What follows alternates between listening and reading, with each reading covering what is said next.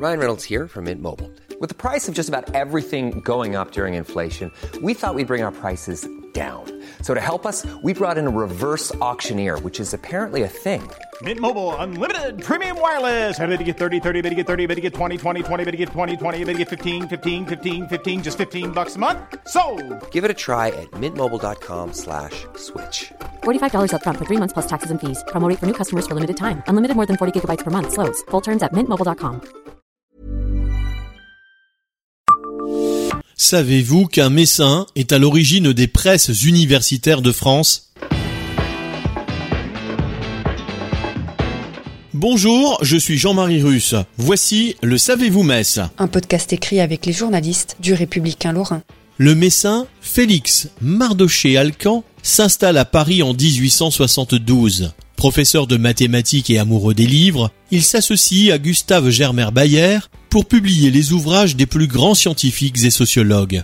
Il est à l'origine de la création des presses universitaires de France, les PUF.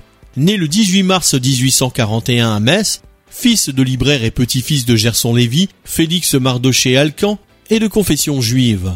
Son père, Moïse Alcan, faisait partie du consistoire et du tribunal de commerce de Metz. Félix Alcan a étudié au lycée de Metz avant d'entrer à l'école normale supérieure de Paris en 1862.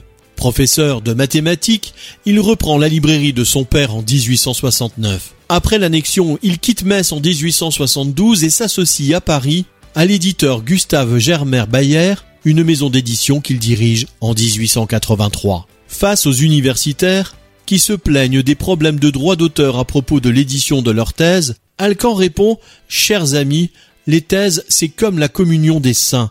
Je les accepte toutes aux mêmes conditions et je perds sur beaucoup d'entre elles. Il faut bien que je me rattrape, quelquefois. Alcan renforce le catalogue de Germer Bayer dans l'édition scientifique et universitaire, développe des grands débats du temps. Durkheim publie chez lui, comme Gabriel Tarde. Commence également un partage de territoire dans l'édition avec Hachette pour le primaire, Colin pour le secondaire et Alcan pour le supérieur. Félix Alcan prend position pour le capitaine Dreyfus. Avec Gabriel Monod et Henri Ozer, du groupe des Normaliens, ils soutiennent l'officier d'origine alsacienne.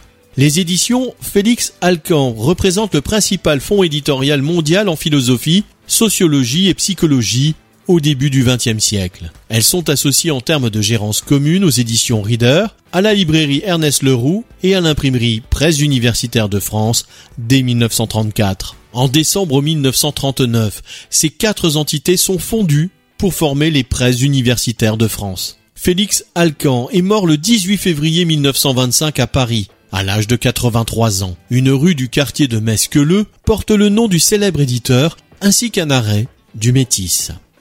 Abonnez-vous à ce podcast sur toutes les plateformes et écoutez Le Savez-vous sur Deezer, Spotify et sur notre site internet. Laissez-nous des étoiles et des commentaires.